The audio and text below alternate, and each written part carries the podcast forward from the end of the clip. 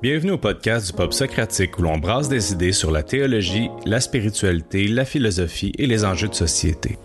Dans les dernières décennies, la musique évangélique mondiale a pris un tournant majeur dans la foulée de Hillsong Music.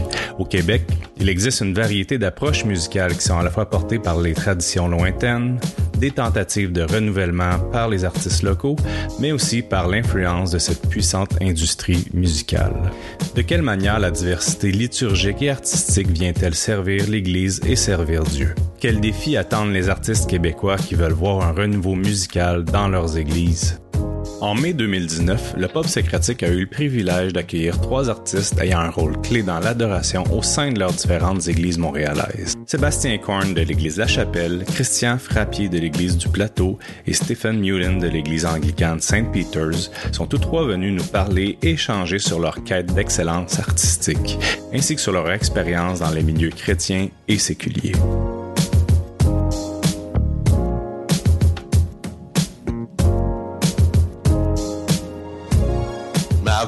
D'aller dans le sujet même, vraiment ce soir, ce qu'on veut faire, c'est qu'on veut humaniser la conversation. On veut parler des êtres humains qui sont ici sur le stage. On veut connaître un peu Sébastien, Christian, Steven. On veut, euh, je m'intéresse vraiment à savoir euh, comment vous êtes devenus les gens que vous êtes, comment vous êtes devenus les adorateurs, les artistes, quels ont été des, des moments euh, vraiment formateurs pour vous? Euh, J'aimerais, Sébastien, est-ce que ça tenterait de commencer nous nous parler un peu de d'où tu viens, comment tu es devenu qui tu es? Euh, moi, euh, je suis un, un, Français hybride québécois. Euh, qui, ça fait maintenant 16 ans que je suis ici au Québec, euh, né en France, dans le sud de la France, à Marseille, euh, Aix-en-Provence plus précisément. Et j'ai commencé le piano à l'âge de 6 ans. Euh, à l'âge de 14 ans, j'ai voulu abandonner parce que c'était pas cool de jouer du Beethoven quand t'es ado. Et euh, j'ai donné ma vie à Dieu à 15 ans je commençais à suivre Jésus. Et à ce moment-là, euh, j'ai réalisé que je pouvais servir Dieu avec euh, avec ce qu'il avait mis dans mes mains, euh, mon amour pour la musique. Et euh, je me suis après des études scientifiques en fait, un deck scientifique, je suis allé à, à l'université en musicologie, étudiant en musicologie. J'ai commencé ma maîtrise en musicaux. Et après ça, donc après quatre années, arrivé ici euh, pour étudier euh, la théologie, mm donc un baccalauréat en théologie. Okay. Et j'ai là, j'ai commencé à, à monter un, un, collectif en fait au sein de la du groupe de jeunesse qui est qui était Impact Jeunesse donc sur la rive sud euh, de Montréal et qui est devenu le groupe Impact finalement ouais. Euh, avec euh, trois albums maintenant, plus un single, plus ben, des, quelques tournées en Europe, tout ça, des, des titres aussi qui, qui, font le tour du monde aussi -hmm. et qui prochainement d'ailleurs on a le 20 septembre, la chanson Mon secours est en toi, qui est une chanson qui est chantée un petit peu partout, va être ben oui. traduite en anglais, sortie par un label de musique américain qui s'appelle Integrity Music. Donc, euh, c'est ça. Et puis là, actuellement, je suis donc le pasteur euh, en charge de tout l'aspect créatif, donc directeur de création à l'Église de la Chapelle à Montréal. Absolument. Voilà. Merci, merci euh, Sébastien. Euh, j'ai oublié de t'introduire, oui, en tant que pasteur à la chapelle. Christian Frappier, je vais faire un petit peu mieux. Tu tu conduis la louange à l'église du plateau, puis tu as aussi beaucoup de créations en ton nom. Donc, euh... Oui, oui, oui. Euh, je pense que c'est, c'est évident que c'est une introduction, mais je pense, comme on disait tout à l'heure, que en fait, ce, ce qu'on est fait en fait ce qu'on ce qu'on devient et ce qu'on projette aussi au sein de l'Église. Et vous allez voir tout au courant, je pense, de la soirée, vous allez voir que ce qu'on sait, la façon dont on s'est construit fait en sorte qu'on pro projette ou on propose un art ou une forme d'art qui est en lien avec d'où on vient. Euh, je, je, je, je ne suis pas né dans une famille chrétienne. Je viens d'une famille vraiment québécoise d'ici qui a rejeté Dieu pleinement et qui l'assumait avec euh, avec panache. Et euh, par contre, j'ai été vraiment touché par la musique à l'âge de 7 ans. Mon père euh, enseignait le théâtre, ma mère a enseigné la musique aussi. Donc, il y avait vraiment, on était vraiment dans un terreau qui était fertile à la musique et à l'expression, je dirais. Mon père est devenu dramaturge, j'ai écrit plusieurs pièces de théâtre, des livres. Donc, l'expression a toujours été très importante au sein de la famille. Mais très tôt, euh, à l'âge de 16, 6, 7 ans, j'ai été euh, frappé de plein fouet par la musique. Certains peut-être vont la, connaître, de Mo, Ennio Morricone au grand au grand écran et tout ça puis à quel point ça pouvait la musique devenait une espèce de de canal une façon dont ça pouvait rejoindre l'âme sans même avoir de mots. Et c'est une puissance inouïe. Alors et ensuite on grandit avec tout ce qui se fait comme musique euh, j'ai découvert Springsteen à l'âge de 12 ans. Je pense que j'ai passé à peu près à travers toutes les phases possibles et inimaginables. J'allais étudier la musique à l'âge de 17 ans à Berkeley à Boston pour ensuite revenir et former un, band ici euh, euh, avec des Américains qui sont venus s'installer ici. Euh, la musique de louange, en fait, moi je suis venu à cette, cette rencontre avec le Christ, j'avais 27 ans. La musique de louange n'avait jamais fait partie de ma de ma de ma vie et, euh, je peux vous dire d'emblée au départ que c'est pas quelque chose qui m'a attiré dès le départ en fait. J'ai toujours eu un peu de difficulté, ça a été difficile pour moi de faire ce passage. Il y a eu quelques quelques personnes importantes, euh, que ce soit Ortega parce qu'il y a un côté contemplatif, euh, Kirkland parce que c'était le gospel, mais j'avais de la difficulté à, à, à, me trouver dans la musique de louange. J'avais tout un arrière-plan de musique et puis d'expression musicale. Donc ça a été difficile pour moi de... Mais j'étais tellement touché par quand on vient à Dieu à 27 ans, c'est que on est, on, c'est pas un hasard, hein? Et, et, nos yeux s'ouvrent sur quelque chose qui est infiniment plus grand que la musique. En fait, dans l'église, je voulais, je voulais rien savoir de la musique. J'en faisais tellement, j'étais musicien professionnel, je le suis encore, mais j'avais pas envie de jouer, j'avais pas envie de chanter, j'avais juste envie de boire les paroles de la vérité. Et c'est ce qui m'a transformé. La musique est venue plus tard dans un esprit de service et aussi parce que c'est ce que j'étais. Mais euh, euh, voilà, euh, tout au cours de ce, partage-là, il y a des choses qui vont venir, mais ce que je voulais dire, c'est que ensuite, j'ai, euh, servi dans l'Église et puis maintenant je suis euh, depuis le démarrage d'une église euh, sur le plateau Mont-Royal, qui, qui s'appelle l'église du plateau Mont-Royal. Une centaine maintenant, en plein cœur du plateau. Et voilà, je suis là et je suis un des trois pasteurs en fait. Et j'aime pas dire que je suis pasteur. Je sais pas si pourquoi? Parce que c'est pas quelque chose que je voulais, que je cherchais en fait. Mm je, je m'identifiais à la musique, je voulais être un musicien, j'ai toujours voulu être un musicien, j'ai pas cherché de pasteur, mais finalement je remplis euh, les tâches d'un pasteur, c'est-à-dire je fais de la musique, j'enseigne le dimanche, je fais je fais du, du, du biblical counseling, je fais à peu près tout ce qu'un pasteur, alors faut que je l'accepte, hein, le terme, je vais le prendre, mais c'est pas quelque chose que je cherche. Et des fois quand quelqu'un, voici mon pasteur, je suis comme oh non, je suis presque gêné. Tu t'identifies plus comme un artiste tout simplement là. Ben, comme un être humain qui aime Dieu, le titre me rend mal à l'aise. Ouais. En fait, c'est bon. Quelqu'un qui a été touché puis qui vit autrement. Tu sais? Je serais euh, curieux de ton ennéagramme. Mais on parlera pas de ça ce soir. C'est bon. Stephen Mullen, euh, euh, directeur de louange à l'église Saint Peter's en Anglican, une église euh, principalement anglophone, mais qui euh, a beaucoup de, de, de, français intégrés au courant des services. Euh, toi, peux-tu nous parler un peu de comment tu es devenu l'artiste que tu es? Comme l'Église, je suis aussi principalement un anglophone, donc euh, voilà. Um, je suis d'originaire de Nouvelle-Écosse, um, euh, comme beaucoup des mes les, mes deux collègues ici à côté. J'ai commencé de la piano. Peut-être c'est clé ça. Euh, j'ai commencé de la piano à, à 6 ans. Euh, pas comme Sébastien, je n'ai jamais abandonné le Beethoven à 14 ans, mais j'ai continué. Euh, j'ai, j'ai continué à, à finaliser euh, mon baccalauréat en musique euh, en piano euh, Dalhousie University et je suis venu à Montréal en 90 pour étudier à McGill mon maîtrise en composition. Alors, je suis arrivé ici, c'est ça, euh, et j'ai appris le français après de venir ici. Donc, euh, et euh, voilà, ça m'a donné parce que j'ai pensé je vais être ici à Montréal peut-être deux trois ans, je devrais apprendre un peu la langue, peut-être ça va me sauver une journée, voilà. Et euh, c'est ça. Merci. Et ça fait 29 ans et voilà. Donc plusieurs journées, oui. Plusieurs journées, oui, c'est quand même des journées.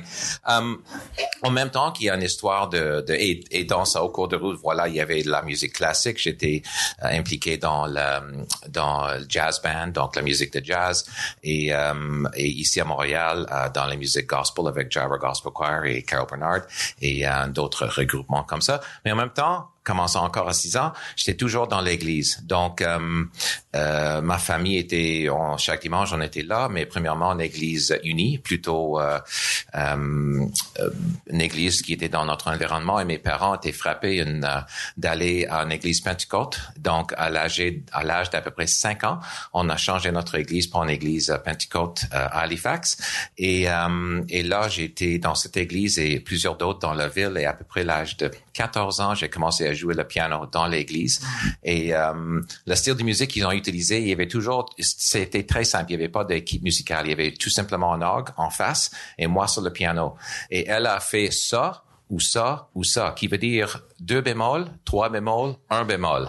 Donc on joue whatever, euh, mais c'est ça le clé.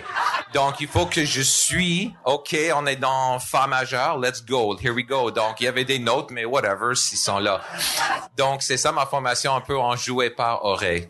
Euh, et voilà. Donc, euh, un peu. Et oh, attends. Donc, euh, et pour euh, retourner euh, à la présente, en 2005, j'ai pris le, j'ai pris le, le, le privilège d'être directeur musical à l'église Saint Peter's, qui est une église anglicaine. Avant, avant ça, j'ai rencontré la forme de, de, de ou de culte anglicain ou épiscopalien en année 91 chez l'église Saint Stephen's, qui est récemment fermé, mais c'était au coin de René Lévesque et, euh, et Atwater.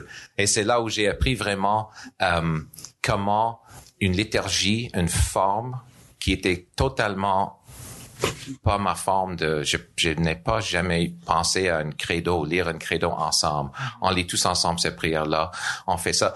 Et la répétition de, de ça chaque semaine, j'ai trouvé ça intrigant, que ce n'était pas fatigant, mais plutôt plus en plus nourrissant. Donc, j'ai juste trouvé ça étrange et bizarre parce que j'étais pas né dans ce type d'église. J'étais né dans une église très émotionnelle qui est bon et je, je remercie toujours Dieu pour avoir me placé là parce que je pense que d'avoir retrouvé la louange et les émotions ensemble en jeune âge, mm-hmm. je peux plus tard retrouver peut-être plus le côté cerveau, pensée.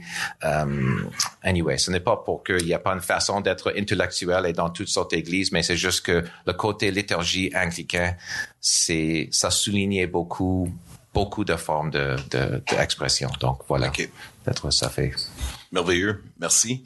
Donc, tout au long de la première partie, ici, on va explorer ensemble un peu plus euh, la diversité des expériences qui ont déjà été euh, mentionnées très brièvement, puis euh, des approches à la louange. Puis, Étienne, on va changer deux diapos plus loin, puis on va regarder le sujet spécifique de l'art. Sébastien, j'aimerais ça entendre un peu plus de toi un peu sur ton histoire, mais aussi pourquoi euh, le fait de développer ton art pour Dieu, pourquoi c'est devenu quelque chose qui euh, qui t'a interpellé profondément, puis tu t'es dit je vais me donner à ça.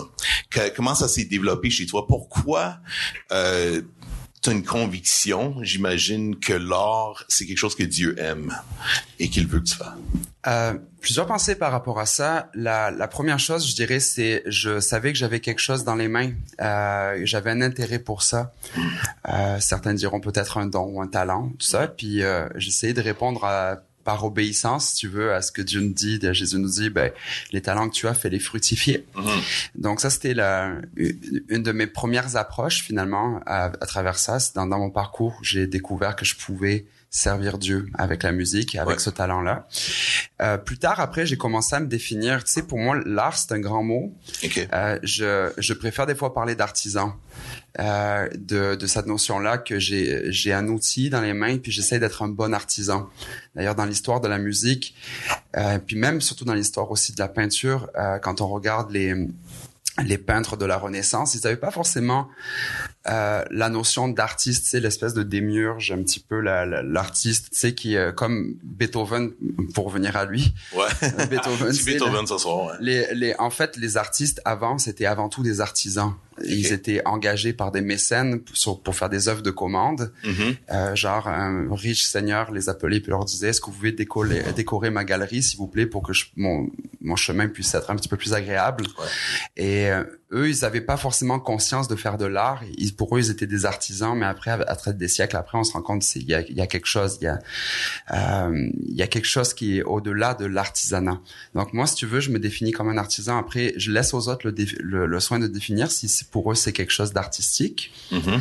Euh, j'aime la définition de, j'aime beaucoup cette définition-là, mais j'aime aussi la définition d'un de mes amis qui a fait un, euh, qui est chrétien, qui a fait un doctorat euh, en art justement à l'université du, Québec à Montréal. Euh, un doctorat, il a fini en fait toute son exposé. On parlait, il s'appelle Théva Flamand, et euh, il m'a dit le résumé de sa thèse, c'est l'art, c'est la transparence au sacré. C'est c'est quelque part, c'est tu peux apercevoir Dieu, et puis c'est là que on revient peut-être à la à la théologie Romains 1, la, la, révélation qui est une rénovation universelle. Mhm. Euh, tu peux apercevoir Dieu derrière l'art. Il y a quelque chose qui nous touche, c'est notre âme en fait qui vibre et qui soupire vers quelque chose de plus en fait. Mhm. Et euh, bon, c'est à travers Jésus-Christ après qu'on peut connaître vraiment Dieu. Mais l'art pour moi c'est cette fenêtre là au sacré, cette espèce de vitrail finalement. On aperçoit derrière, il y a une lumière, mais on ne le voit pas encore. OK. Merci. Peux-tu nous répéter cette définition? L'art, c'est la transparence au sacré. La transparence au sacré. Oui. Christian, euh, Steven, comment euh, est-ce que ça vous semble approprié cette euh, définition-là? Comment vous vous vous comprenez en tant qu'artiste ou, ou, peut-être votre responsabilité de, devant Dieu ou tout simplement en tant qu'être humain? Comment euh, euh, vous vous comprenez là, en tant qu'artiste? C'est sûr que, comme je vous disais tout à l'heure, euh, le, le fait d'avoir grandi vraiment dans une pensée profondément humaniste, l'art est totalement dissocié de Dieu. Mm-hmm. L'art en soi est autonome. L'art, un critique d'art va apprécier quelque chose, il, n'aura pas le besoin, il sent pas le besoin de l'attribuer à, à, quelque chose de plus grand. Donc, et, et c'est pour ça que l'art en soi est, je pense que c'est un, c'est une espèce de goutte d'eau que Dieu nous a donnée pour nous rappeler qui il est. Ça fait partie de cette révélation générale. Et, euh, et, et en fait, pour moi, la conversion, c'est de finalement attribuer ce qui est un, une œuvre d'art à son auteur. Hein? Alors quand quelqu'un se convertit, c'est qu'il reconnaît quelque chose qui était déjà beau, mais qui enfin peut le dire, c'est lui qui l'a créé. Il l'a créé pour telle, telle chose, il y a des choses qui nous échappent. Mais pour moi, ça, c'était la, le grand changement.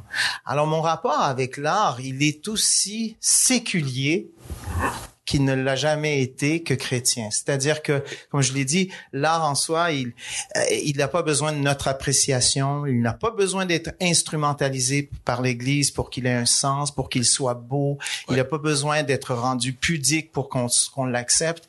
En soi, l'art, c'est un don. Je pense que, d'une part, Dieu n'a pas besoin de notre art, lui-même a tout créé.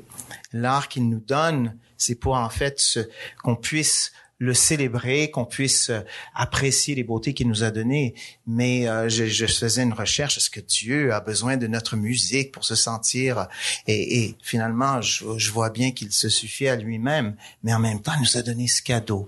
Et puisqu'on est fait à l'image de Dieu, il nous est impossible de ne pas créer. Alors, c'est ça. Pour moi, c'est le, c'est le rachat. En fait, euh, il y a rien de plus triste d'être devant, euh, je veux dire, que ce soit une peinture ou que ce soit l'immensité, puis de dire, mais que c'est beau. OK, on continue.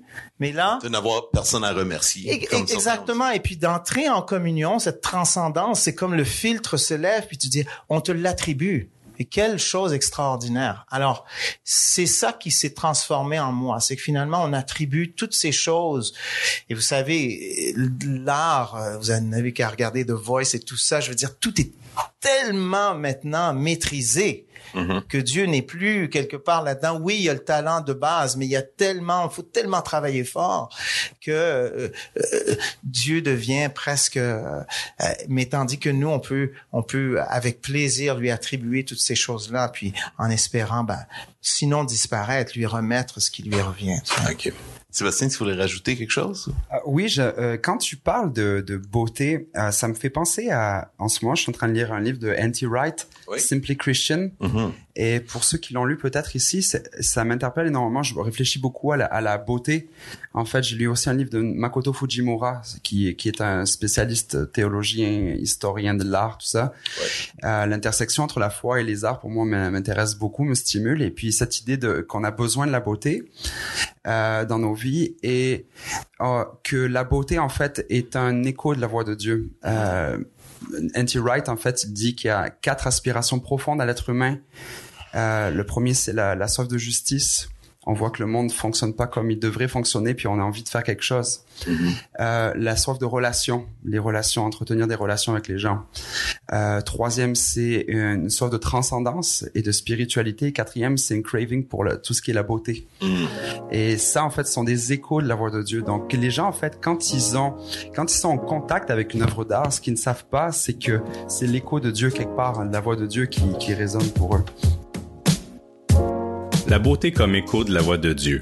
Cette inspirante discussion reprend dans quelques secondes. N'hésitez pas à aller sur notre page Facebook et Instagram pour partager vos questions, vos réactions et abonnez-vous à notre podcast. Bonne écoute.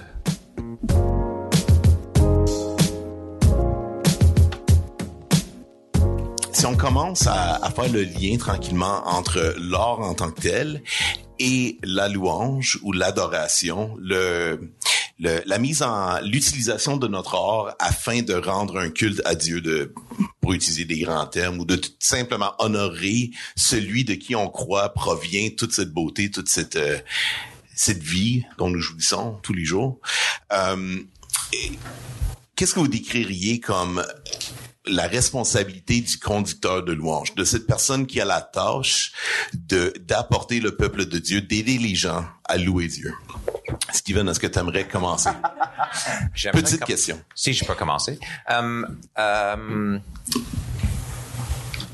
mais surtout, euh, on ne peut jamais enlever c'est qui le peuple qui est sont supposés d'apprécier, mettons, notre art. J'ai pensé à ça quand vous avez parlé de la transparence de la, le consacré. Oui, c'est surtout, je pense que ça varie dépendamment de c'est qui qui regarde l'art ou qui écoute l'art. Donc, euh, juste pour donner un exemple vrai dans euh, dans ma vie comme directeur musical, mais sûrement dans bon beaucoup de gens ont apprécié ça. Euh, il n'y a pas une façon à dire que le façon de faire, si je garde ça simple, le façon de faire le louange qui va être bien pour un certain groupe n'a aucun rapport avec un autre groupe. Et est-ce qu'on peut dire que la transcendance de Dieu est pas là? Oui ou non? Mais ça dépend de c'est qui qui écoute, qui qui participe. Donc quand je pense à mes responsabilités comme de, de l'art de la musique, euh, il y a tout un conflit des pas un conflit mais une, une combination des certaines beaucoup des éléments. Donc euh, et euh, mais ce que je trouve une, une instruction que je donne souvent, par exemple, à mes musiciens quand ils travaillent avec moi, c'est que je ne veux pas jamais qu'ils imposent leur truc, leur leur leur beat, leur leurs accords, leur façon de jouer. Impose-le pas dans le moment. Essayez d'écouter qu'est-ce que le moment donne et essayez de tirer ça et et exprimer ça dans votre instrument. Donc, si par exemple vous avez ton instrument, mais essayez d'écouter en effet le son qui est là dans l'air et mettre ça dans ton instrument et exprime-le. Il va fitter comme ça. Mais toujours le choix de chansons et le choix des instruments et tout ça, pour moi, c'est selon le public. Alors, si j'ai un public de pas un certain âge, mais un certain style ou qui sont qui sont allumés par d'autres choses que d'autres gens, c'est euh, pour moi le point de départ c'est c'est qui l'art c'est pour qui ce n'est pas pour moi de, de imposer ce que j'aimerais imposer ou, ou n'importe quoi c'est que c'est qu'est-ce qui va nourrir cette journée ce moment avec cette public. C'est ça mon obsession D'avoir une sensibilité euh, au public, puis de vraiment euh, un- une approche de service à quelque part, de réellement. Oui, si je suis capable de jouer de la musique classique et ça va attirer, ça va faire quelque chose dans le moment comme n'importe quoi d'autre, j'utiliserai ça. Si ça prend du jazz, si ça prend, et ce n'est pas, euh, ce n'est pas, ou bien si j'ai d'autres musiciens qui sont plus talentueux à faire certaines sortes de musique, c'est toujours fait la recherche de prendre le mieux qui est possible dans le moment. Donc, ce n'est pas, il n'y a pas une façon, mais tout le monde sont encore de ça. Il n'y a pas une façon de faire ça. Numéro un, numéro deux, mieux que l'autre. Mais je pense qu'il y a une façon de faire quelque chose parfaite pour le moment. C'est juste la découverte. C'est quoi cette perfection qui n'est, qui est toujours en variance? Ouais, ouais, d'être, euh, de ressentir la liberté de, d'écouter où l'esprit de Dieu à quelque part veut aller. Parce que tu as fait allusion au fait de la musique est là, l'art est là, puis de savoir comment comme, le canaliser ou quelque chose, mais aussi selon le contexte des gens qui vont participer. Ok, c'est bien. Merci. Est-ce qu'on peut changer la diapo pour la louange? Je pense qu'on est rendu dans le thème de la louange en tant que tel maintenant. Bien sûr, on va continuer à parler d'or au courant de la soirée. Mais euh, si Christian ou, euh, ou Sébastien, peut-être je vais vous laisser euh, répondre selon votre inspiration. Selon vous, la nuance entre la spontanéité, dont euh, Steven a déjà fait mention, cette, cette capacité d'un peu aller avec euh, le courant, on pourrait dire, euh, de, de l'esprit de Dieu, là, vu qu'on parle de louange, de musique, où on, on essaie d'honorer Dieu, ici, versus la préparation. Que, comment vous vivez ça, vous personnellement? Êtes-vous des gens très structurés dans votre façon de faire de la musique à l'église, ou euh, vous laissez-vous une liberté? Comment préparez-vous votre équipe? Question un peu plus concrète, terre à terre ici. Est-ce qu'on peut élever la main? Est-ce qu'il y a des gens qui sont dans des bandes de louanges où vous dirigez? Combien qu'on a de, de musiciens ici? Ouais, j'en vois pas mal. C'est bon, c'est bon. Est-ce que je peux juste donner une petite, un petit raffinement? Oui, absolument. Je ne pense pas qu'il y a un, un, un, opposé entre la préparation et l'inspiration. Ouais. Parce que si je prépare, par exemple, pour um, Advent, qui est un espace dans l'église um, anglicaine qui est les, les semaines avant Noël, je, je sais, je sais qu'est-ce qui va arriver dans telle journée. Mm-hmm. Donc, ma planification pour cette journée-là ne retire pas l'inspiration. Comme il n'y a pas comme planification versus d'être inspiré, mais mm -hmm. peut-être j'ai mal compris la, la, la, phrase, mais je, je pense que as bien compris. La préparation permet la spontanéité, peut-être. C'est peut-être comme ça que j'aurais dû poser Absolument. la question, mais. Ouais. Yeah. Ouais. Moi, moi, je voudrais suivre avec ce que Steven a dit. Il dit, euh, si je résume bien, que tu, tu vas faire une musique ou tu vas réfléchir à une musique, tu vas préparer une musique, tu vas vivre une musique en fonction des gens qui vont être là pour l'écouter, entre autres. Euh, ouais, je suis tout à fait d'accord. J'aimerais rajouter que euh, on a parlé de révélation générale. Pour moi, l'art, comme on a dit, la beauté qui transcende toute chose, c'est c'est c'est en quelque sorte la révélation générale de Dieu envers les hommes. C'est-à-dire, je me révèle à travers la beauté que j'ai créée. Ça, pour moi, ça c'est clair. Mais aussi, ce qui est spécifique dans la chrétienté puis dans notre foi, c'est qu'il y a une révélation qui, elle, est spécifique. Et ça, j'ai compris ça dans mon, dans mon développement parce que j'avais fait beaucoup de musique avant, j'en ai fait beaucoup pendant. Et j'étais toujours en réflexion, mais qu'est-ce qui fait en sorte que ce que nous, on fait, dans, on s'entend, c'est à l'intérieur d'un rassemblement, d'un culte, on peut l'appeler d'une sorte de façon, où on s'attend, ou du moins on aimerait que les gens chantent ensemble, parce qu'il peut y avoir toutes sortes de sortes de cultes. Je serais le premier à, le revendiquer, c'est-à-dire avoir des moments d'écoute, il pourrait y avoir des moments où on pourrait regarder de l'art euh, pictural, la danse, une infinité de choses. Mais lorsqu'on s'attend à ce que les gens chantent, et on a toujours cette impression là que ça fait partie. On va peut-être en parler à la fin, mais c'est très unique au culte euh, chrétien, à beaucoup d'autres cultes peut-être religieux. Mais le fait qu'on chante ensemble nous dirige déjà parce que si je fais quelque chose de jazz improvisé, c'est sûr que vous allez me regarder.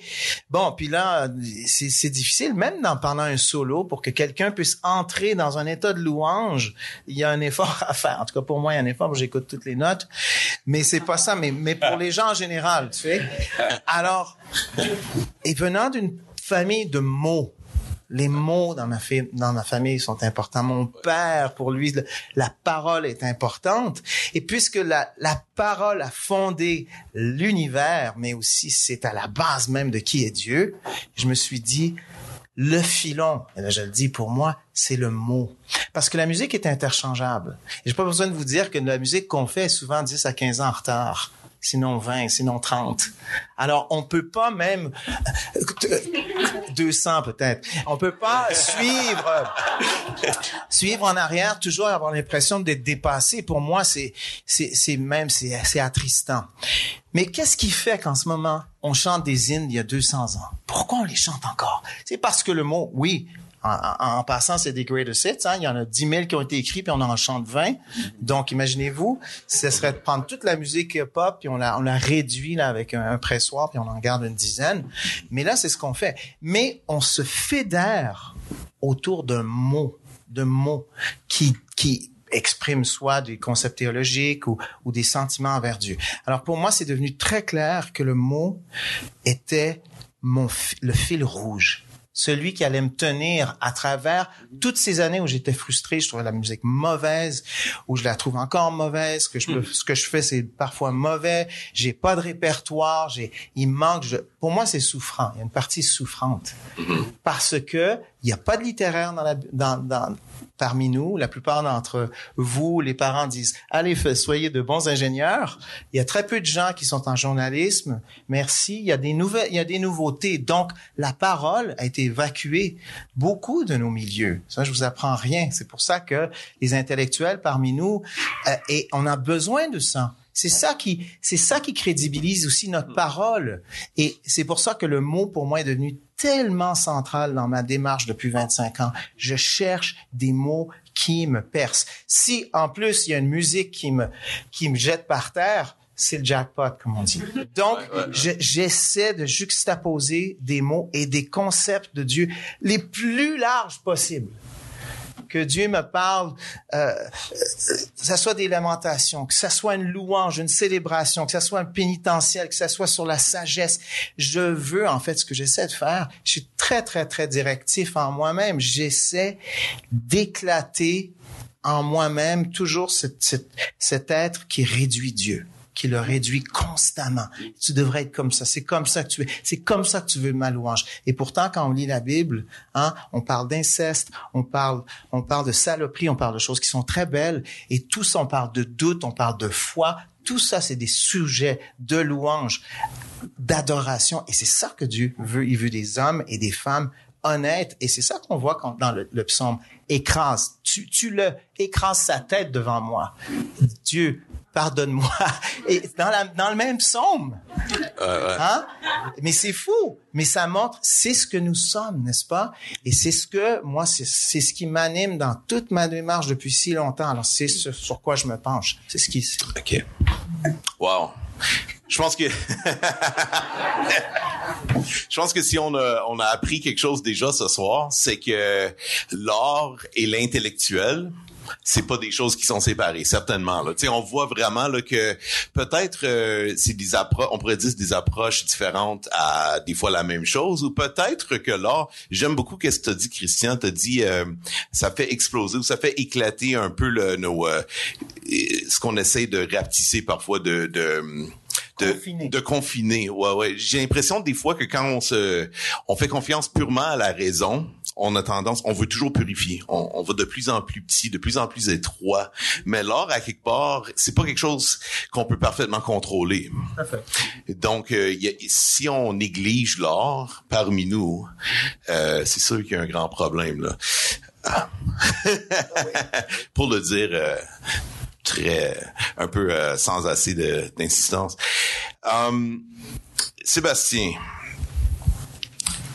pour toi, c'est quoi peut-être euh, peut-être qu'il y a une image en particulier qui va te venir en tête, mais euh, c'est quoi un des plus beaux moments que tu as vécu peut-être dans euh, dans l'adoration, dans la louange? C'est quoi pour toi un moment où tu as l'impression que peut-être la foule autant que tu te sens comme en connexion avec où l'esprit de Dieu veut aller? Ça a l'air de de quoi pour toi? Euh, c'est une excellente question. Euh, je valorise énormément dans la, juste faire un petit pas en arrière. Mm-hmm. Pour moi, pour moi, la liturgie, ce qui doit caractériser, selon moi, une, bonne liturgie, c'est le fait qu'elle soit euh, vraie. Oui. Euh, ou le, les, les mots que l'on utilise, on est des enseignants en tant mm-hmm. que worship leader, en tant que conducteur de louange. C'est pas juste la responsabilité du pasteur. Oui c'est euh, nous sommes des enseignants.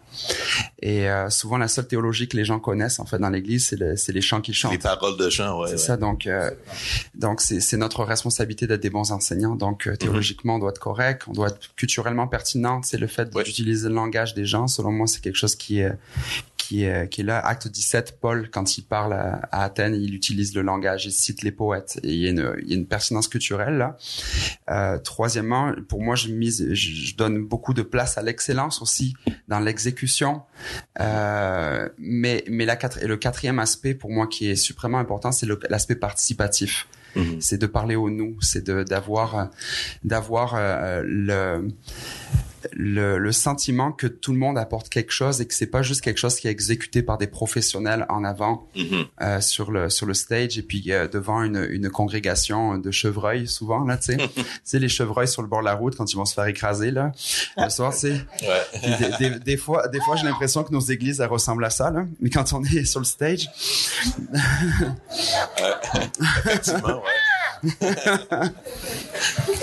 Donc, pour moi, la, participation, le nous, le fait de chanter ensemble, c'est une des thèses de la réforme, c'est le sacerdoce universel des croyants. Mm-hmm. Le fait que chacune des personnes a quelque chose à apporter à la table. Ouais. Et j'ai l'impression que dans le courant de, du worship contemporain, depuis une cinquantaine d'années, l'aspect professionnalisme a presque éradiqué cet aspect-là, en fait. Mm-hmm. On a une gang de professionnels qui s'exécutent devant une congrégation qui est passive. Donc, c'est pour ça, pour répondre à ta question, ouais pour moi, les plus beaux moments que j'ai vécu, c'est quand la congrégation prend le pas sur ce qui se passe sur l'estrade. Ouais. Euh, c'est juste de me retrouver à genoux euh, et puis que les gens continuent à chanter. Puis c'est c'est eux et Dieu, c'est un nous, c'est un mm-hmm. le, le, plus grand instrument pour moi qu'on a le dimanche matin, c'est la congrégation, c'est les voix des gens en fait. Puis on le néglige trop souvent. Si on perd la participation de la congrégation, on perd, je crois, la vitalité de l'Église. Hmm. Euh, j'ai j'ai étudié beaucoup l'histoire de l'Église euh, en rapport avec la musique. Puis au début, au début du christianisme, dans les premiers temps, c'était une des petites communautés ferventes, remplies de l'esprit, qui étaient pas très professionnelles dans, dans la façon dont ils se développaient. Hmm. Euh, c'était très spontané. Quelqu'un, tu sais, Paul, quand il parle, si quelqu'un a, a, une parole à dire, que si quelqu'un a un chant, si quelqu'un, tu sais, il y a, y a un côté très organique à ce qu'il faisait. Uh-huh. Puis au fur et à mesure, en fait, on assiste à une, euh, on voit l'émergence d'une génération qui commence à dire, hey, mais Dieu nous a donné un art aussi à développer. Nous devons être excellents, nous devons euh, rendre honneur à Dieu euh, et à son excellence, le représenter à travers l'excellence dont nous allons faire notre service aussi. C'est pour ça qu'il y a des écoles après de louanges qui sont faites, la Scola Cantorum dans les premiers siècles du christianisme, du christianisme.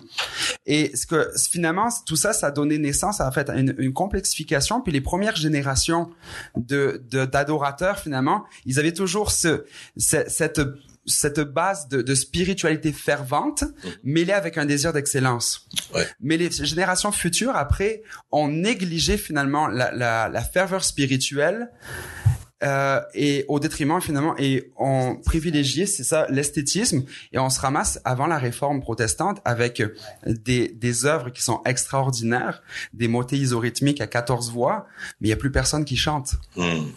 Et les réformateurs, qu'est-ce qu'ils arrivent? Ils disent, ben, c'est bien sympa tout ce que vous faites, mais les gens ne participent plus. Donc, l'Église, en fait, on voit vraiment un rapport constant entre l'Église qui chante, l'Église qui participe et la vitalité d'une Église. Donc, pour moi, en tant que, en tant que responsable de, de, de la louange dans mon Église, je mets une emphase particulière à ça. Le, mercredi matin, quand on évalue ce qui s'est passé le dimanche dans nos églises, mm-hmm. la question que je pose à chacun de mes responsables, c'est est-ce que les gens ont participé? Mm. Est-ce qu'il y a eu un nous? Est-ce qu'il y a eu le, ce moment-là? Donc pour moi, c'est ça, les vraiment les meilleurs moments de louange que j'ai vécu, c'est quand les gens sont, font juste chanter. Moi, je préfère dire, j'aime pas dire les gens chantent avec moi, c'est moi qui chante avec eux. Hmm. C'est comme ça que je le vois. Merci.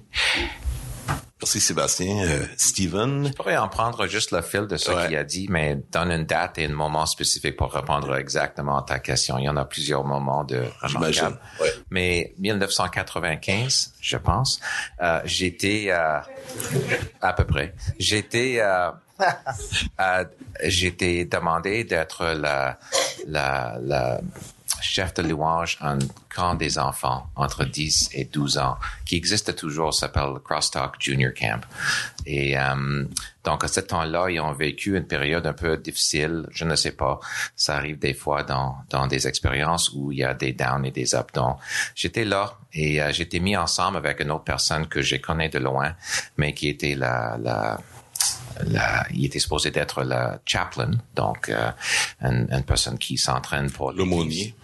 Et euh, il joue aussi la batterie, mais avec une petite kit électronique. En tout cas, bref, oublie le côté comment nous avons joué, mais ce qui était remarquable, je me souviens, la dernière service de louange après, donc nous avons commencé avec les enfants qui arrivent le dimanche après-midi, et ça a été le samedi après. Donc, la progression dans leur louange, c'est pour prendre ça, la progression dans leur louange, 10, 11, 12 ans, c'était transformatif pour moi, transformatif pour eux. Euh, je reste pas en contact avec toutes les personnes, mais il y avait quelques-unes qui, qui sont toujours pas pas ensemble, on n'est pas des, des, grands frères, mais c'est juste par hasard, ils sont toujours là. Je dis, oh Luc, et moi j'ai 50 ans, lui a comme 35, il était jeune, mais en tout cas, au moins. Mais euh, c'est juste que je me souviens comment eux, il a appris entre dimanche et samedi comment être, quand je dis les vrais loueurs, c'est bizarre, mais peut-être vous me mhm. comprenez. La transformation était vraie devant mes yeux et c'est vrai. Ce n'est pas les accords que j'ai joués. J'ai surtout j'ai attribué à leur façon de grandir, mais la joie était wow. Mhm. Quel service de louange, 10, 11, 12 ans, c'est transformatif. D'ailleurs, pour ceux qui vont dans des des camps chrétiens, euh, la plupart, bon, soit qui vont contraints par leurs parents ou ils ont envie d'y aller, mais en quelques, tu commences une, chanson, tout le monde se met à chanter, il y a une espèce de dégagement. Et c'est aussi le, défi, c'est le dimanche, hein, parce qu'il y a très rarement qu'on fait une chose si rituelle dans la vie, et puis on, on doit retrouver, être vivant dans quelque chose qui est si répétitif. Et c'est pour ça que j'ai trouvé ça intéressant ce que tu as dit, Stephen, en disant que en répétant une liturgie, éventuellement, j'imagine, on, on, brise des murs, c'est-à-dire on découvre d'une nouvelle profondeur. Et, c'est la hantise de toute l'Église moderne, c'est que les gens se lassent. Et, et, effectivement, ils se lassent. T'aurais beau avoir un petit singe sur, sur, ta tête, ils vont se lasser. Tu sais? Alors, alors la réalité. Est-ce que tu as essayé? Ouais. Dimanche prochain, mesdames et messieurs. Tout le monde à l'Église du plateau la semaine prochaine. Mais le fait est que quand les gens, dans un camp ou dans une retraite, arrivent et ils savent le pourquoi de leur présence, ça explose en louange immédiatement. Mm-hmm. Et donc, ça indique quand même le combat, la réalité du ritualisme, du fait d'aller à l'église parce qu'on doit y aller. Et, tout ce, ça, c'est derrière la, scène un peu, là. Mais, euh, ouais. Ah, ben, c'est une, vraiment une belle introduction sais, au prochain thème qu'on a sur euh, la prochaine diapo, la liturgie en tant que telle. Là. La liturgie, souvent, on, on l'associe aux églises vraiment comme qui ressemblent plus ou moins à l'Église catholique, où il y a vraiment une forme très structurée. Euh, mais en fait, c'est vraiment toutes nos églises qui ont une liturgie. C'est le travail du peuple, c'est la, c'est les, c'est ce qu'on fait ensemble pour rendre un culte à Dieu. C'est les rites, les prières, c'est toutes les parties du service. Euh, puis là, on a parlé du fait que on, veut que ça soit le nous. Sébastien t'a parlé du nous. Donc ça, c'est vraiment, ça, ça va chercher quelque chose vraiment au cœur de la liturgie. Parce que la liturgie, c'est souvent, on fait les choses ensemble ou bien euh, avec des parties interchangeables, etc. Euh, puis on a parlé aussi du fait que les rituels, souvent, ça devient mort. C'est comme ça devient quelque chose qui... Duquel on vient blaser, surtout les dimanches matins. Euh, Peut-être, Steven, pour commencer avec toi, puisque tu représentes l'église la plus structurée là, parmi nous ici, vu que c'est une église anglicane, euh, qui, qui, qui, qui, ressemble beaucoup euh, dans sa forme à l'église catholique, quand même.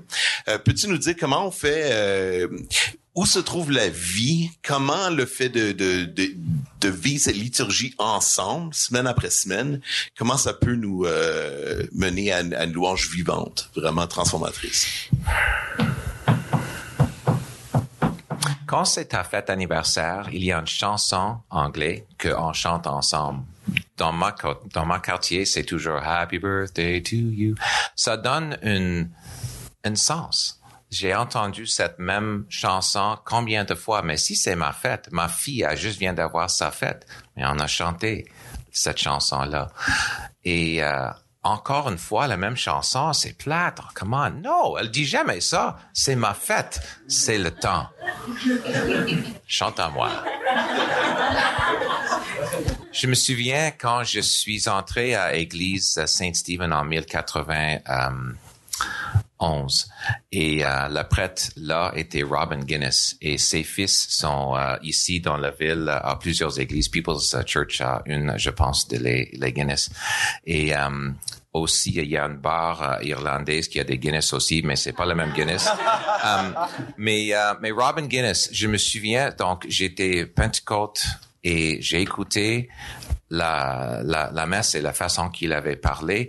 Et juste avant qu'il donne um, le pain et, la, et, et le vin, il a dit, I have to say it in English, and now as our Savior taught us, we are bold to pray. Et après ça, il a dit, Our Father who art in heaven. Donc, la phrase avant, And now as our Savior taught us, we are bold to pray. Ça vient pas de l'Église, ah, excusez-moi, ça vient pas de la Bible, mais ça vient de la liturgie. Mais la phrase, We are bold to pray. Pourquoi on est bold? How do you say bold? Euh, on, on a l'audace de prier. OK. Mais pourquoi? Mais parce que, donc, j'ai entendu ça la première semaine, mais j'étais là la deuxième, la troisième, la quatrième, continue. Il dit toujours la même phrase avant cette prière-là. Mais why?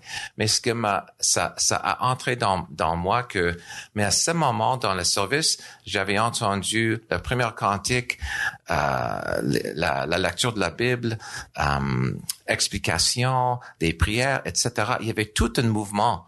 Et puis finalement, now, as our Savior's taught us, we are bold to pray. Et chaque fois que j'arrivais là, j'ai réalisé, yes, j'ai vécu quelque chose de nouveau et à nouveau, j'ai l'audace de prier ça. Notre Père, qui est aussi les mêmes mots. Comment ça marche? Parce que ça marche. Parce que j'arrive là, mais c'est nouveau chaque fois que j'arrive là. Et ce n'est pas une répétition, c'est juste une répétition si tu embarques pas. Si c'est ta fête et tu dis, ah, come on, la même chanson, quelque chose de nouveau. non, c'est parce que c'est là, c'est ma fête et je, et là, il est là. Maintenant, c'est le temps que j'ai l'audace à prier. Our Father who art in heaven, hallowed be thy name. Et la puissance de cette pri- prière n'était jamais aussi puissante que chaque fois que je le rencontrais là. J'avais prié ça depuis combien de fois? Mais finalement, j'ai compris la fête de ce moment-là. Finalement.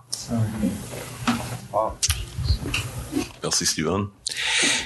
Ouais. Ça répond aux questions? Oui. OK. Ça répond. Il faut digérer maintenant, là. Prions ensemble, on y va? ouais, c'est ça. On a l'audace de prier. Ouais, c'est ça. Est-ce que j'ai l'audace de continuer? Euh, Donc, euh, Sébastien, peut-être toi, dans ton contexte, euh, la, la liturgie, euh, comment vous la vivez, les parties du, du service, dans le fond. C'est, autant même les, la prédication que les prières, etc. Euh, quand vous créez le service et quand vous... euh, c'est euh, c'est quoi peut-être les, les défis ou comment vous sur quoi vous misez pour vraiment vous assurer d'avoir le nous? OK. Moi, je te dirais, le, le liturgie, c'est c'est- ça- c'est un grand mot en fait. Hein, tu sais, puis quand il y a beaucoup trop de gens en fait qui pensent que liturgie c'est religiosité. Il y a une connotation négative à la liturgie, Ouais, ouais. mais mais c'est pas négatif. Chaque chaque euh, euh, personne qui cherche à se rassembler au nous va se bâtir un système. Tu va va chercher à trouver les moyens de pouvoir euh, donner rendre un, culte à Dieu.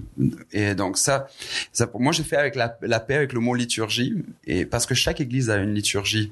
Même les églises qui disent ah nous on n'en a pas de liturgie. Oui ils ont une liturgie.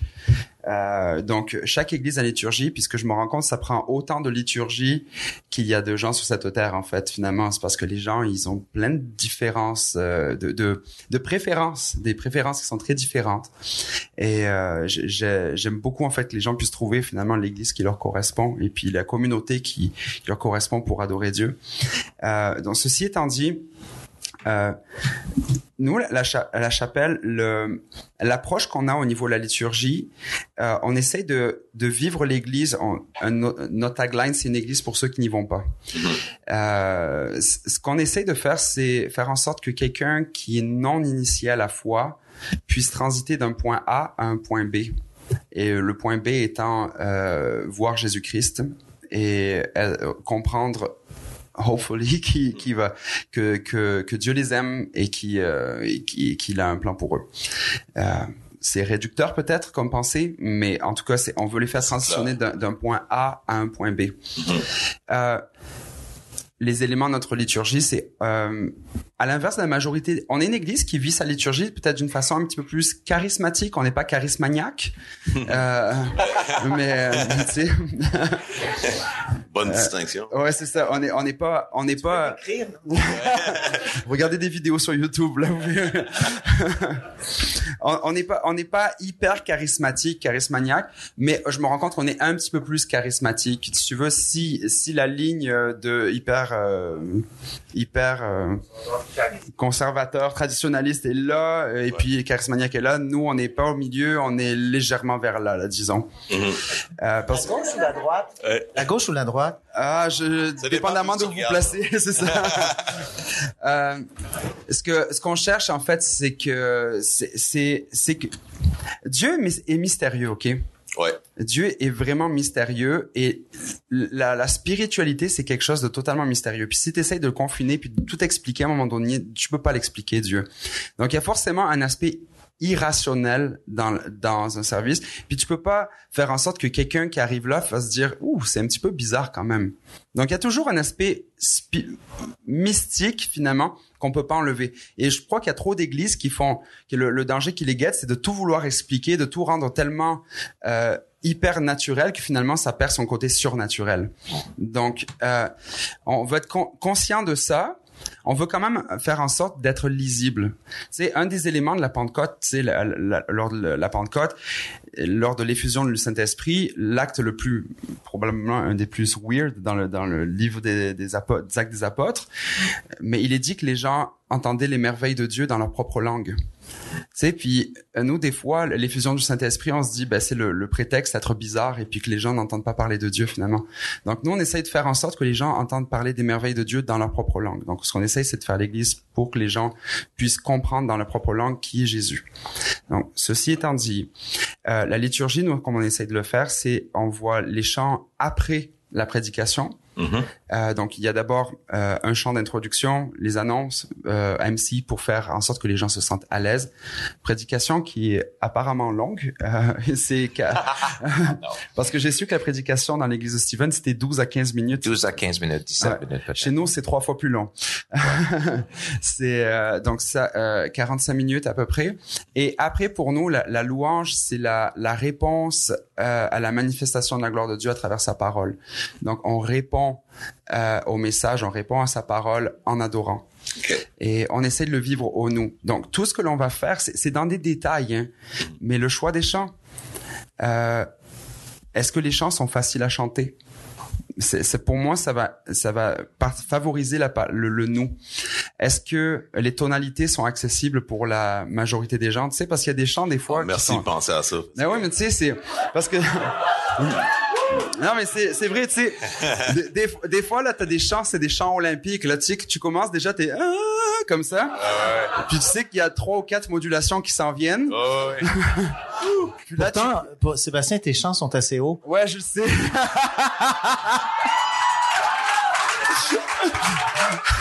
Merci de souligner l'obvious. À ma défense, je les adapte des fois en tonalité euh, inférieure quand je suis à l'église. Sur des albums, j'aime bien, mais quand je suis à l'église, des fois, je, des fois, je les descends. non, mais ce qui est bien, c'est que parce que des fois, ils sont tellement hauts que les filles se sentent à l'aise, c'est leur sweet spot. Donc, euh, Puis, donc puis ça, les gars, c'est- on tombe tous dans le Ouais, c'est ça, là, les ouais. gars, ouais. Mais c'est un petit peu la façon de faire pop où les couplets, les couplets sont graves et puis les, les, les refrains ils sont souvent dans l'aigu. C'est à peu près pareil à la géographie. Hein. Tu commences au niveau de la mer et tu finis sur la montagne au refrain.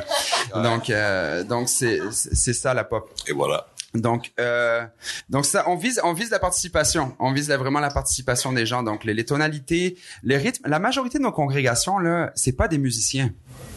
C'est pas des musiciens, je veux dire. C'est et nous, on a, on a la prétention des fois de, de faire la, la musique et puis des trucs compliqués en s'attendant à ce que les gens répondent et puis euh, participent. Mais ils sont largués là. Donc, euh, si si on n'est pas sensible à ça, on va perdre la participation. Donc, notre liturgie, on la, on la veut accessible, à la fois en termes de compréhension pour quelqu'un qui est non chrétien, puis en termes de participation pour l'auditoire qui est là. OK. À J'ai Christian. juste envie de sauter. Ouais, je... Vas-y, vas-y, vas-y. On voit ça, Pas ça sauter parce que je suis frustré, mais sauter dans le bain. Sauter du pont. Je. Sauter du pont. J'avais pas pensé cela. Je crois que la- c'est c'est hyper intéressant. La liturgie, en fait, c'est c'est la chose la peut-être la plus difficile parce que pour moi, c'est le lien entre le sacré et euh, l'état naturel, c'est-à-dire le profane. D'accord? C'est là où on a une espèce d'image, un imaginaire euh, céleste de Dieu dans sa révélation, dans ses psaumes, dans dans, dans l'Apocalypse. Et là, on doit parler soit en, en, en rappelant ses paroles, en faisant de la musique, en faisant un enseignement. Et c'est là où c'est c'est là où c'est pénible en fait pour moi. C'est pénible parce que j'aime imaginer Dieu dans son immensité, dans sa liberté. Et là, toutes les formes humaines me sont projetées au visage et je suis pris avec ça. Parce que parfois j'aime pas l'esthétique, parce que parfois euh, euh, c'est mal foutu, parce que euh, c'est pas bien préparé. Il y a une foule de choses et, et, et c'est là où c'est souffrant. Souvent, je suis sûr que je suis pas le seul ici. Euh, c'est souffrant parce que on, re- on revient sur terre et nous, moi, je suis le premier à être euh, concerné parce que je, je m'aperçois de la limite de, mes propres dons, mes propres talents, du répertoire que j'ai, de l'Église, euh, en fait, d'une foule de choses. Donc, on sent, on sent, il y a un combat. Et souvent, les gens vont dire, ouais, ça j'ai aimé ça, ça j'ai pas aimé ça. Les gens viennent, euh, ils pigent un peu. vous l'avez jamais fait, ça, je suis certain. Mais euh, nous, on est quand même sensibles parce qu'on on, on, on essaie justement tout en, en conservant euh, nos, je dirais, je pense que quelqu'un qui apporte une liturgie doit avoir une conviction. Je peux pas faire ça juste, je vais plaire aux gens parce que c'est c'est la folie. Un, un jour c'est ça, l'autre juste à côté dit je déteste ça. Ah ça j'adore ça quand tu fais ça. Alors c'est il y a de quoi devenir fou. Alors je pense que les directeurs d'adoration, moi je pense que c'est une des choses les plus importantes, c'est qu'on doit s'ancrer profondément. On doit être des gens qui cherchent la présence de Dieu, mais dans le quotidien, dans tout. Pas le dimanche matin, je me prêt à je choisis mes chants. C'est comment je vis Dieu au quotidien, comment je choisis des chants. Oui, c'est une autre chose, c'est une autre des activités. Mais ça, ça, ça transparaît aussi. Alors, si vous dirigez des chants, je vais dans la partie, il y en a certains, où, ben, soyez remplis de lui. Sinon, on, on exerce une fonction. Exact. Et c'est un rouleau compresseur, mes amis. C'est semaine après semaine. Ça revient, ça revient. Quand on l'a fait 40 fois dans l'année, je sais pas combien de fois tu le fais, Steven, ou toi, euh, c'est beaucoup. Et, et d'être frais, d'être, re- de, de retrouver le plaisir de le faire, c'est fou, hein? Et, euh, et en même temps, c'est notre appel. Et je crois qu'il doit y avoir des gens qui sont dédiés parce que ce qui est unique dans la liturgie, et je pense que c'est ce qui nous unit, c'est qu'il y a une continuité dans notre pensée. Ce n'est pas fragmentaire. Quelqu'un qui dirige les chants une fois par deux mois ou qui fait, qui, est ingénieur et qui vient et qui dirige un, ensemble de chants, ben, il est pas là-dedans. Nous, on est constamment en train de, pourquoi on le fait? Est-ce que c'est approprié? Et ça, je pense que c'est un appel qui est réel. Donc, la liturgie part de gens qui sont consacrés, des gens qui ont envie d'entrer en lien avec Dieu, qui sont continuellement en réflexion et qui ont des convictions. Les convictions, non pas pour écraser les gens, mais tu l'as dit très bien, nous sommes des enseignants. Moi, je crois qu'au 21e siècle, la partie louange, au niveau de l'enseignement, euh, au niveau de d'entrer en relation avec Dieu, est aussi importante, sinon plus que le pasteur. Désolé, je fais les deux, mais parce que souvent, je vois, on le voit, les chrétiens qui entendent le même message depuis 20 ans, ils sont un peu comme, ok, je connais la chanson. Et, et la louange, par contre, elle vient, elle peut, pas toujours, peut permettre, et tu as dit, c'est la théologie dans, dans laquelle les gens se retrouvent. Donc, je pense que notre rôle est plus grand que jamais. Il faut le prendre plus au sérieux que jamais, avec la multiplicité de choses dont on a parlé. Mais euh, pour moi, la liturgie, c'est d'être là. Lui, il est là tout le temps. Il est immanent, transcendant. Et moi, je suis là et je vous regarde et je pense à lui qui est là et je pense à mes amis musiciens et, et tout ça se passe en même temps. Ça, c'est une liturgie. Et j'essaie, j'essaie de nous amener, de nous sortir, de dire Dieu est immense, mes amis. Il y a besoin qu'on entre. On a besoin de lui. Exact. Et ça, ça, les gens le, le ressentent. Ils le vivront à leur façon. Et, je me dis, ça peut paraître dur, mais si les gens ne comprennent pas cette démarche-là, ben, ils peuvent aller à la chapelle. Mais c'est vrai. C'est vrai. Là, je savais que j'amenais un, ou, ou inversement. Je suis d'accord avec toi hein, en ce moment. Je sais. Mais c'est ça la complémentarité parce que c'est des angles différents. Dieu, c'est un diamant à, à des milliards de facettes. Donc, ce qui, ce qui, ce qui m'anime, c'est de voir que Sébastien et Steven, et c'est pour ça qu'on est là, on prend ça au sérieux. C'est sérieux. Alors, on, on, on vient ensemble et puis c'est c'est super qu'on peut se partager comme ça, mais c'est à vous aussi de prendre ça au sérieux à votre tour. De vous investir dans la louange comme on essaie de le faire. Wow. C'est vraiment bon. Euh, je pense que ça, ça introduit encore bien notre prochaine et dernière étape avant l'entracte. Juste que vous sachiez, dans quelques minutes après les prochaines questions, on va prendre une pause de 20 minutes pour aller se rafraîchir. Puis ensuite, on va regarder un peu les résultats du sondage euh, qu'on vous a donné tout à l'heure. Puis ensuite, c'est le, le temps pour la pause de questions. Donc, pour ceux d'entre vous qui êtes nouveaux, prenez des notes planifiez, posez euh, à un de nos conférenciers votre question à la suite de la pause. Fait que euh, gardez ça en tête.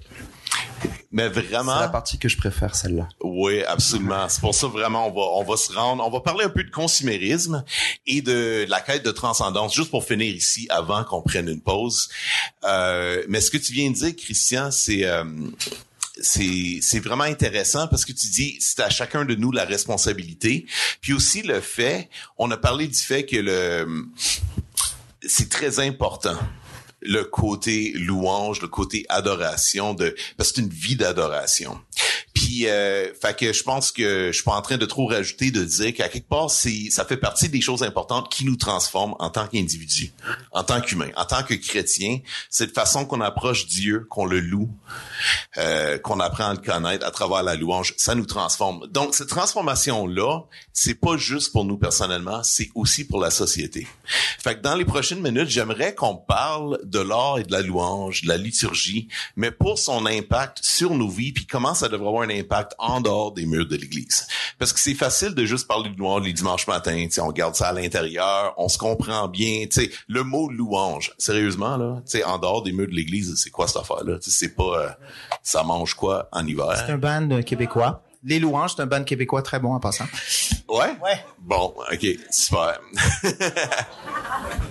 non, les louanges, ouais, c'est vrai, mais tu sais, un service de louange. Mais c'est ça, fait que l'idée, c'est... euh, on parle de... On a quand même trois sortes d'églises différentes. On a des styles différents qui s'exercent dans les églises. Mais il y a plein de styles de louange aujourd'hui. Euh, ça, puis l'esprit de consommation. Tu sais, parce que comme on a dit, si tu connectes plus avec ce qui se passe dans l'autre église, ben tu peux aller là-bas. Tu sais. Si tu connectes mieux avec ce qui se passe dans une église plus liturgique, traditionnelle, ben voilà là-bas. Fait que l'esprit de consommation, on dirait qu'aujourd'hui, tout ce qu'on vit, c'est genre trouve ce qui te fait plaisir, puis do that. Tu sais.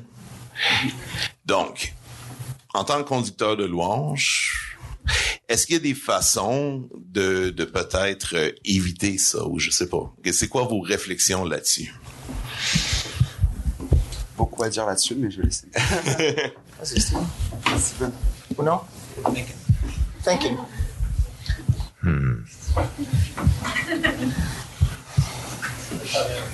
Mais la réflexion que j'ai, je ne sais pas si ça fait, donc tu peux me couper ou laisse-moi finir et dire pas du tout.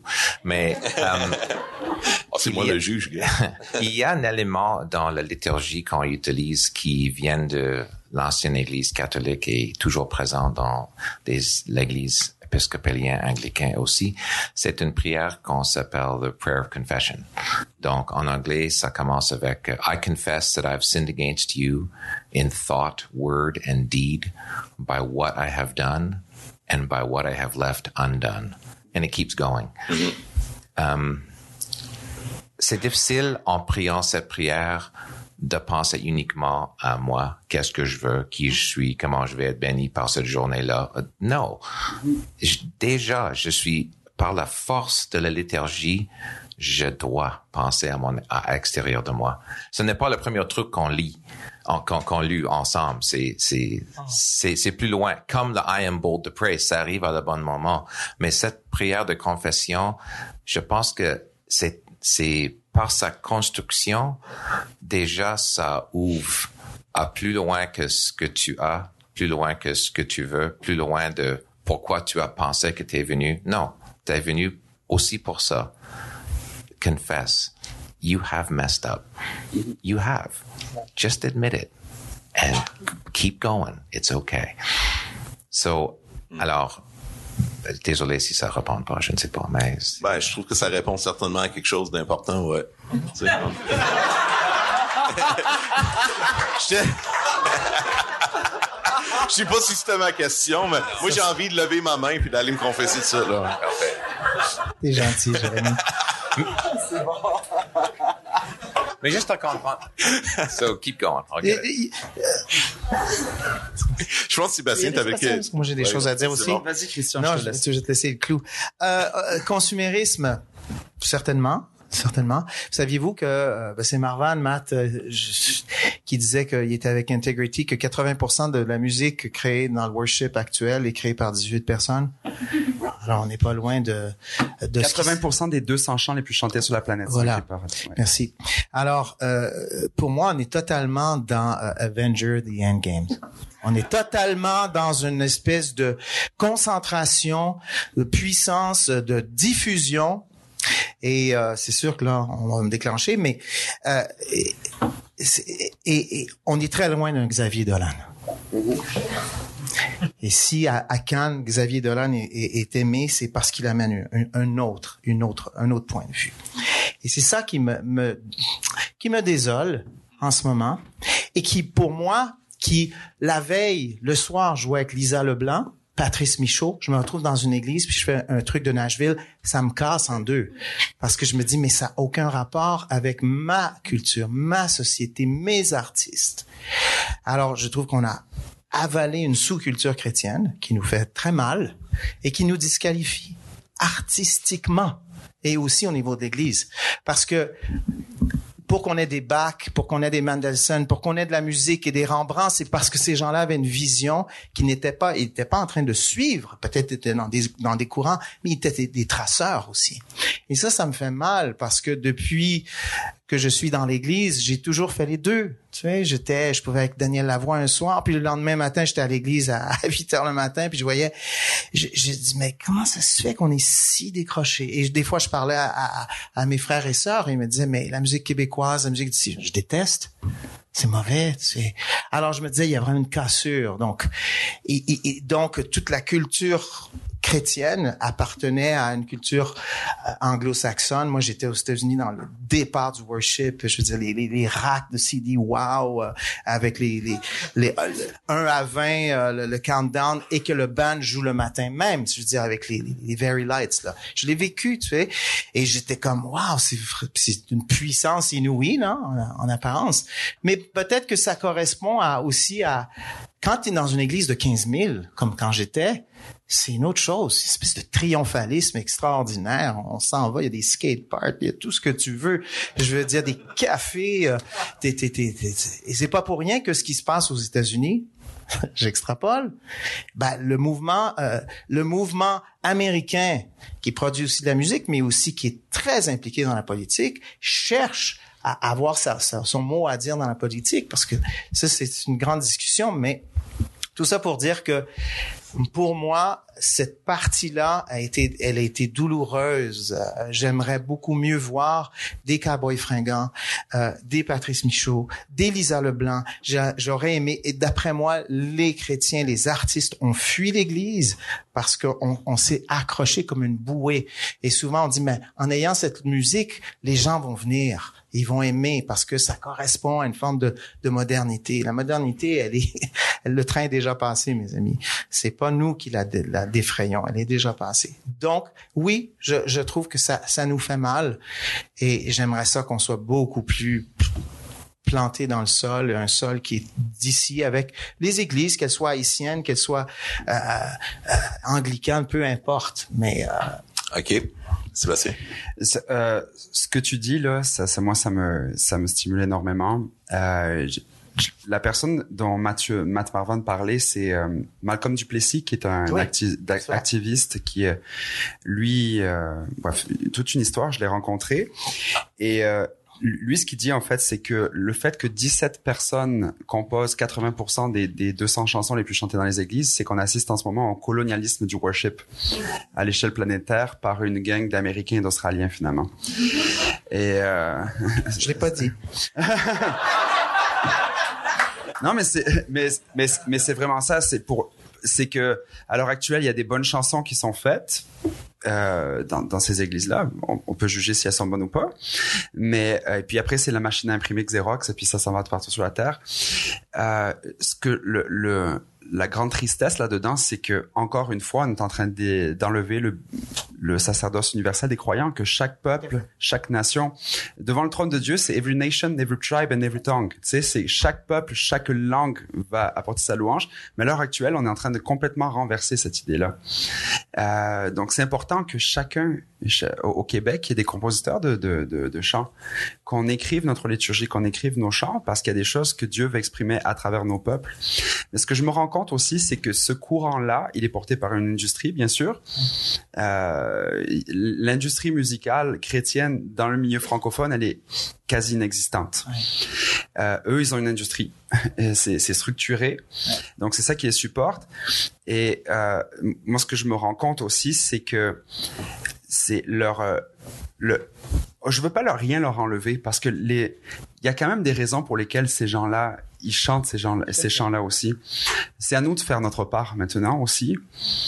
Et c'est de c'est de comprendre en fait que Dieu a quelque chose qui a mis quelque chose en nous. Et puis c'est aussi c'est ce que je vois en fait, c'est que ce mouvement-là aussi est conjoint à une mondialisation aussi. C'est pas juste dans l'Église. C'est quelque chose. La pop culture, c'est avant. Je veux dire, si tu regardes dans les années 40, un artiste n'était pas connu sur tous les continents. Euh, maintenant, depuis l'avènement de la pop, les Beatles, ça s'est rendu de partout.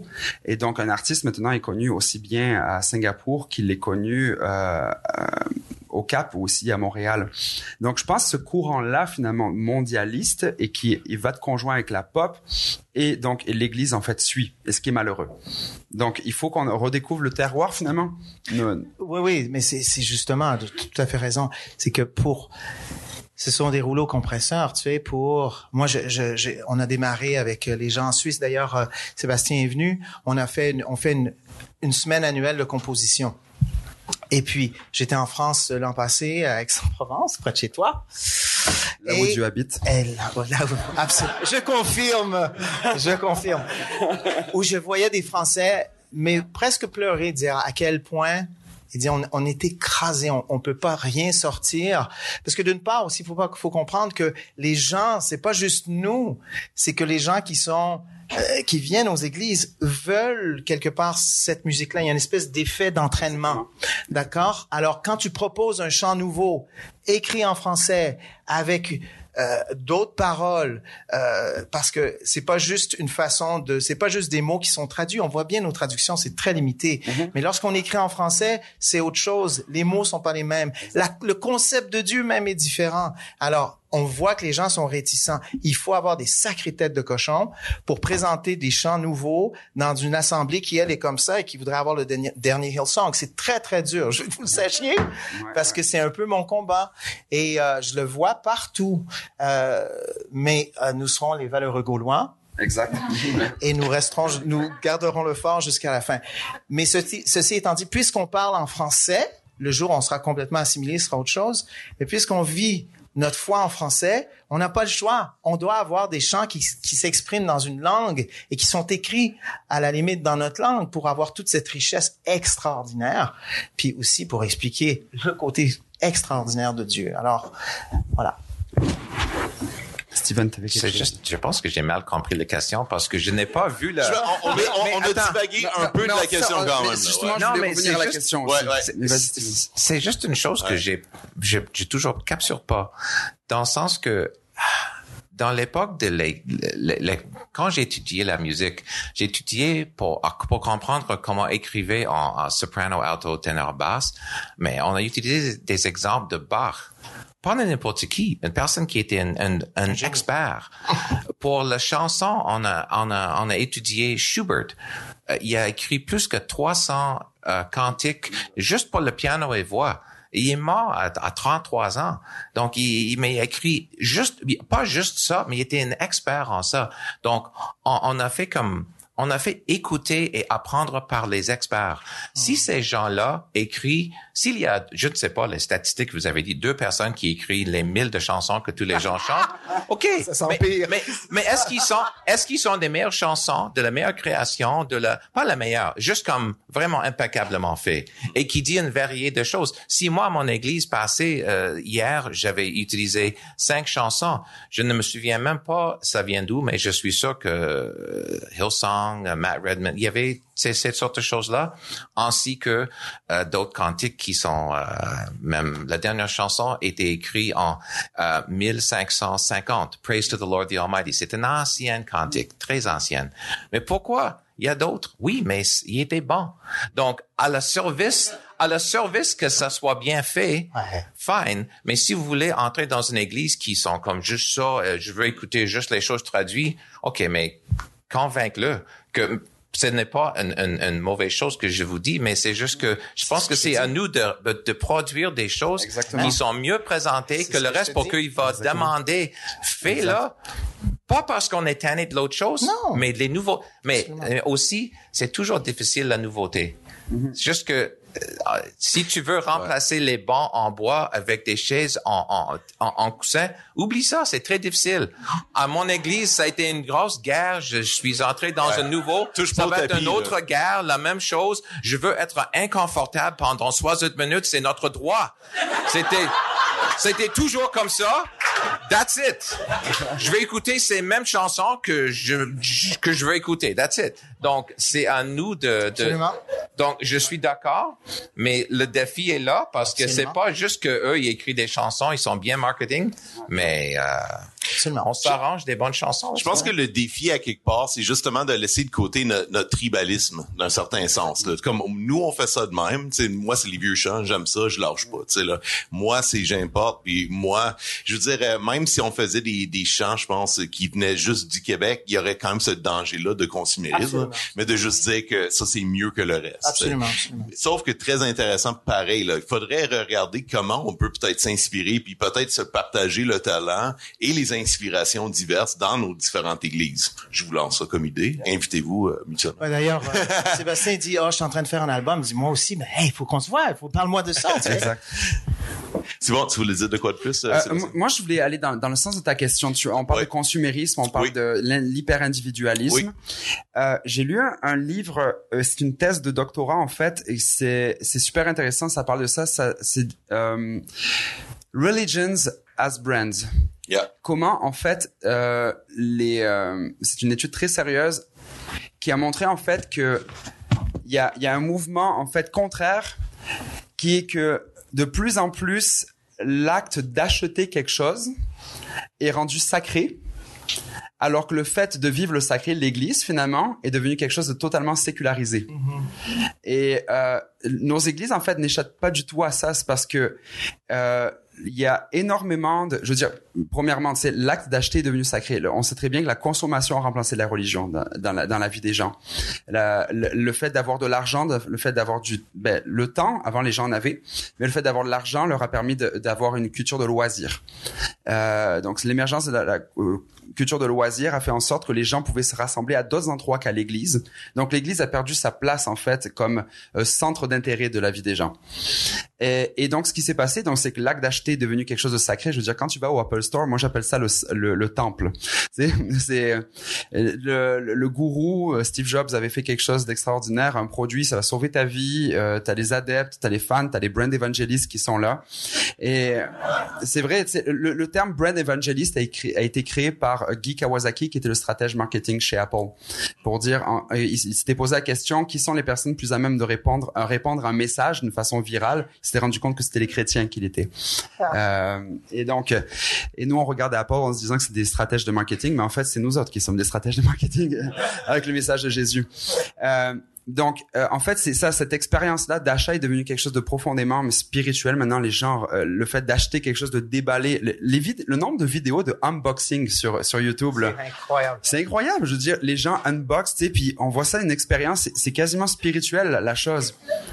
Et puis on se ramasse à l'église où là c'est toute terre à terre où, où l'expé- on essaye de rationaliser, de de simplifier, de finalement d'enlever le côté sacré à l'expérience. Ouais. Donc moi je pense que il y a, il y a, il faut qu'on soit intelligent euh, dans le sens où le, les marques ont commencé à, communi- à communiquer et je pense que l'Église si elle veut quelque part exister pas dans le sens qu'elle Jésus bâtit son Église, on est d'accord avec ça là.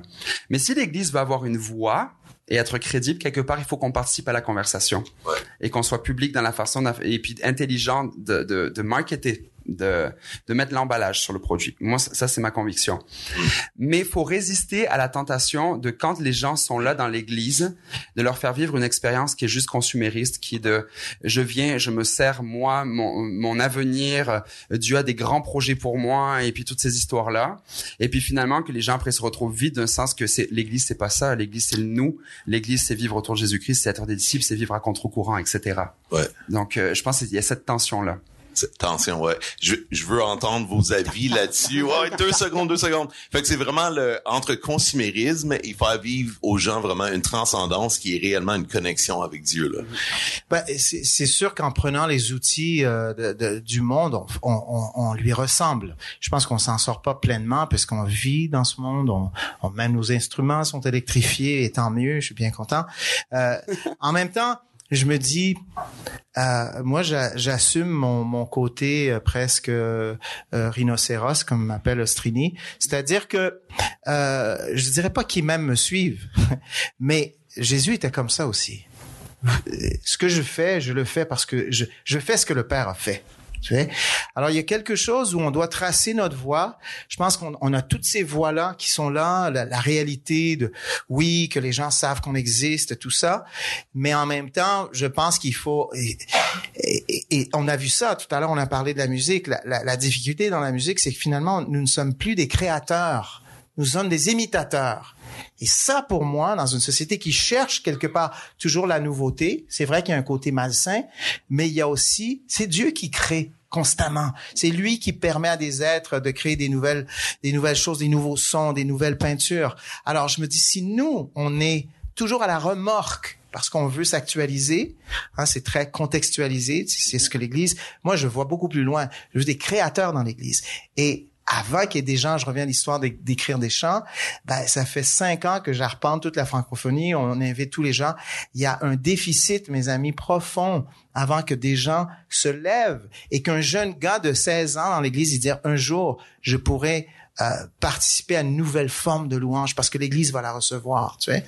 Alors c'est ça, et moi je pense que c'est là où il y a des gens qui vont porter l'oreille aussi, dire mais qu'est-ce qui sort de, ce, de cet endroit-là il y, a, il y a un endroit de création puisqu'on parle de musique, de liturgie, qui, qui se démarque. Alors ça c'est vraiment, euh, alors c'est une fine ligne. Je, je, je comprends ce que tu dis. Entre prophétique, l'aspect prophétique et de créer quelque chose de nouveau finalement, mais d'être incarnationnel aussi. Et c'est ça, il faut vraiment, mais nous comme comme plus jeunes et plus vieux et les pasteurs, il faut favoriser l'émergence de gens qui veulent participer, qui veulent créer cette musique actuelle ou cette liturgie de demain, euh, tout en étant profondément attachés à Christ. C'est cette tension aussi.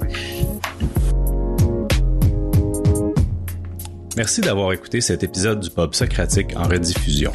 Notre nouvelle saison recommence très bientôt, soyez à l'affût. Et n'hésitez pas à aller sur notre page Facebook et Instagram pour partager vos questions, vos réactions et vous abonner à notre podcast. Le podcast du Pub Socratique vous est présenté grâce à une collaboration entre Multicé, Mouvement Jeunesse et Pouvoir de changer. Notre objectif est de cultiver l'esprit critique, l'écoute attentive et la prise de parole sensée à partir d'une perspective de foi.